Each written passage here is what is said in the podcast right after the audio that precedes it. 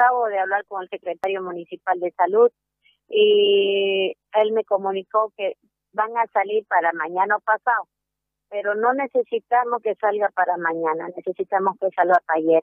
Están cayendo los colegas y se van a cerrar los centros de salud porque no hay quien colocar ahí, porque eh, estamos teniendo harta baja. Esta semana hemos tenido harta baja de profesionales de salud. A ver, entonces, este, ¿de cuánto es la baja más o menos así en porcentaje, doctora? Estamos con un 20% ya. Estamos con un 20%. O sea, esta semana ha sido lapidaria para nosotros. Tenemos bajas positivos, eh, colegas positivos para COVID y por contexto tenemos varios. Porque los pacientes llegan al hospital y no dicen que tienen COVID. O sea, entran, nos contaminan, nos mienten y no es el daño solamente para el profesional, porque ese profesional tiene que salir porque probablemente sea un contacto y ya no tiene que estar atendiendo pacientes. O sea, esas mentiras que hacen los pacientes para entrar a un servicio de salud perjudica a los demás, porque tenemos varios por contacto, pacientes que han entrado sin saber que era COVID y ya adentro recién nos avisan que son COVID. ¿Cuándo tenían que estar los, los contratos, doctora? El lunes o martes. lunes o martes, máximo para el martes nos dijeron. ¿Y nada? No han llegado. Es que esperemos que salga para mañana a, más tardar porque los centros de salud se van a cerrar. Vamos a tener que cerrar porque ya no podemos nosotros estar eh, este, atendiendo porque no hay quien atienda. Lamentablemente ha colapsado el sistema de salud desde el día sábado, ha colapsado ¿Por qué? Porque estamos viendo que se nos están muriendo los pacientes dentro de los hospitales, en la puerta de los hospitales, en su casa y en las ambulancias. Y eso es un sistema de salud colapsado. Lamentablemente no se tomaron las previsiones que debieron haberse tomado.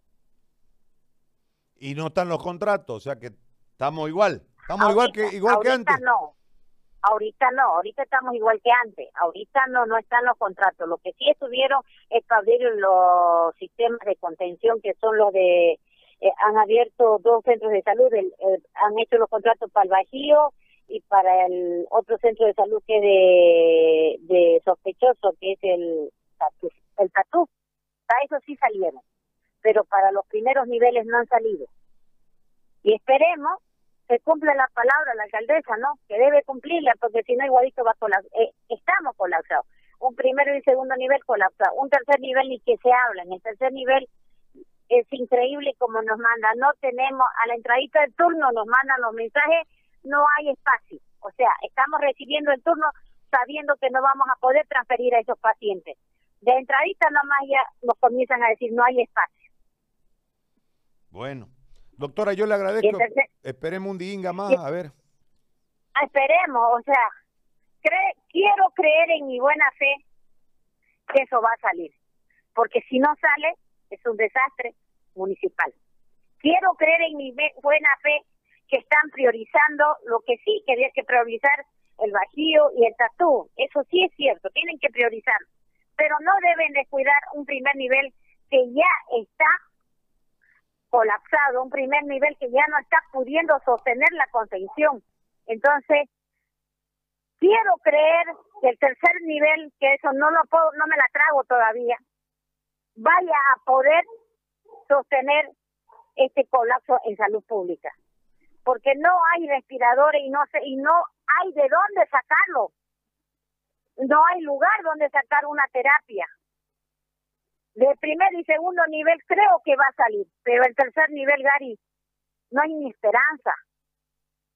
Quisiera que presionemos juntos para que de una vez esa promesa primer y nivel y segundo nivel salga. Pero también debemos como como departamento y como cruceño saber que ese 5% también tiene derecho, derecho a una terapia intensiva y ahorita las terapias intensivas están colapsadas. Ahora, doctora, solamente para que la gente le quede claro, que usted lo va a explicar mejor que yo, porque por ahí yo le mm. pelo en algo. explíquenos el flujograma, la relación entre primero, segundo y tercer nivel para que la gente entienda de qué se trata el colapso. Cuando un paciente consulta a su centro de salud cercano a su casa, con síntomas leves, con una pequeña tos, con dolor de cabeza o con pérdida del olfato, ese es un paciente para primer nivel que debe hacer un tratamiento más que todo sintomático y preventivo. Cuando el paciente llega, aún se comienza a tener ya un poco de dificultad, cansancio, fiebre, ese paciente ya no es para primer nivel. El médico primer nivel debe derivar inmediatamente a un a un hospital de segundo nivel llamado Bajío, Pampa, Villa, Primero de Mayo, Francés. Esos son los centros de derivación para nosotros porque trabajamos en primer nivel. Pero si un paciente nos llega a nosotros con dificultad respiratoria, con cansancio y en estado de, de shock, ese paciente y que necesita respirador, ese paciente inmediatamente debe ser trasladado a un tercer nivel. Y él no se puede llegar directo a un tercer nivel si no pasa primero por el primer nivel, que es el que debe derivar a ese paciente para que vaya a un tercer nivel o a una terapia. Pero ¿qué pasa? Entramos, llega el paciente primer nivel en estado crítico, en estado eh, de, de una disnea, o sea, dificultades respiratorias severas, y nos encontramos que no hay cama. Y ese paciente está en la familia, exige que se lo atienda, que se lo reanime, y hay un protocolo que dice que en paciente COVID no hay urgencia. Usted no puede iniciar una reanimación si no tiene toda la bioseguridad y en primer nivel no hay. Y el familiar estalla y dice, pues no me lo atendieron, no quisieron atender. No se puede atender es muy distinto a no quieren atender. El médico trata de derivar ese paciente al tercer nivel y ella le contesta, no tenemos cama. ¿Qué hace usted? Mirar que se muere. Porque no puede hacer más. Porque uno, no tenemos equipamiento. Dos, no hay respiradores, no hay nada. Y cuando queremos derivar, ese paciente se nos muere en la puerta del hospital, porque ¿qué vamos a hacer metiendo ese paciente a un primer nivel? Nada, porque no tenemos con qué auxiliarlo adentro. Y lo único que vamos a hacer es contaminar y evitar auxiliar al que sí podemos, que es el paciente que viene con dificultades leves. Entonces, todo eso está cargando que la población estalle contra su médico, ¿sabe qué? Nos gritonean, nos quieren pegar, nos apedrean. Es que no podemos hacer nada. Nosotros no podemos. Al que deben ir a gritonearlo, al que deben ir a apedrearlo es a ese político que les prometió y no les cumplió. No a los médicos que estamos atados de mano y poniendo la cara de un sistema y viendo ladrones que no cumplieron. No se enoje con su médico ni con su personal de salud. Cree que es nosotros estamos felices viendo morir a nuestros pacientes, no pudiéndolo auxiliar y no pudiendo derivar. Duele ver morir a una persona y no poder hacer nada. Y que venga el familiar y dice, doctor, haga algo. Y no se puede. Usted se imagina la impotencia y el sufrimiento que nosotros tenemos. Entonces, hay que hablarle a la población bien claro. No es que no se quiera atender en primer nivel, no tenemos con qué atender en primer nivel. Y no es paciente para primer nivel.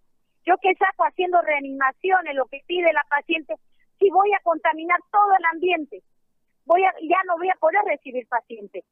Y me voy a contaminar yo y ese turno se va a calar sin médico.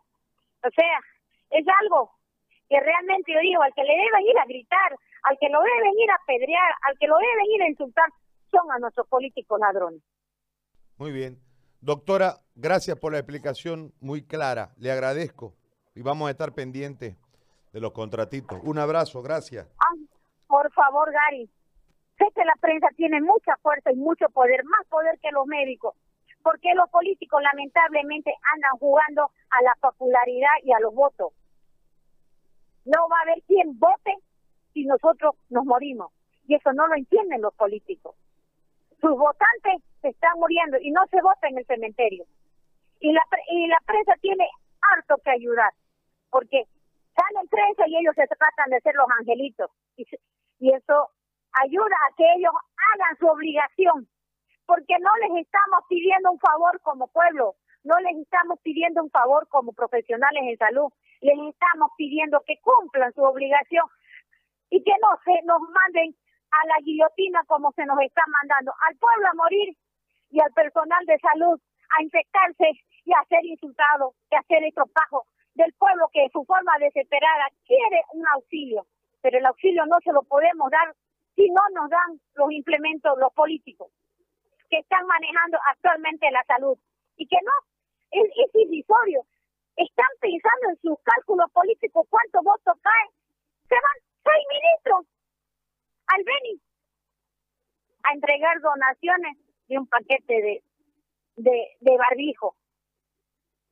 O sea, ¿cuánto cuesta esa donación pensando en los viajes que hacen los ministros? Porque coordinación no lo hacen.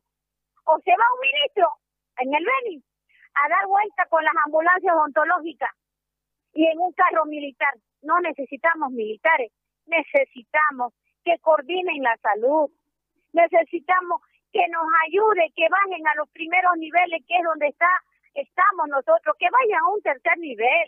Yo quiero ver a seis ministros en los hospitales de tercer nivel coordinando cómo vamos a tener las camas de terapia intensiva y coordinando cómo vamos a tener nuestros respiradores.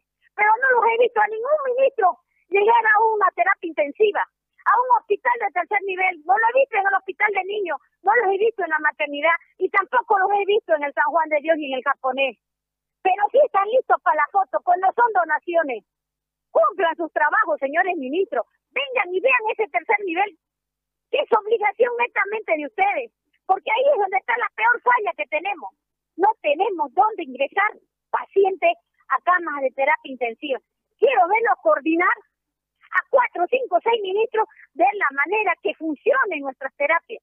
Pero no, ellos están posando por una donación de una caja de barbijo. Gracias, muy amable. No, no, no, por favor. Gracias. La Duele, doctora. duele, Dani. Gracias, yo lo sé, yo lo sé. Le mando un abrazo, doctora, muy amable. La doctora Ruda. Aguilera del FECIRMES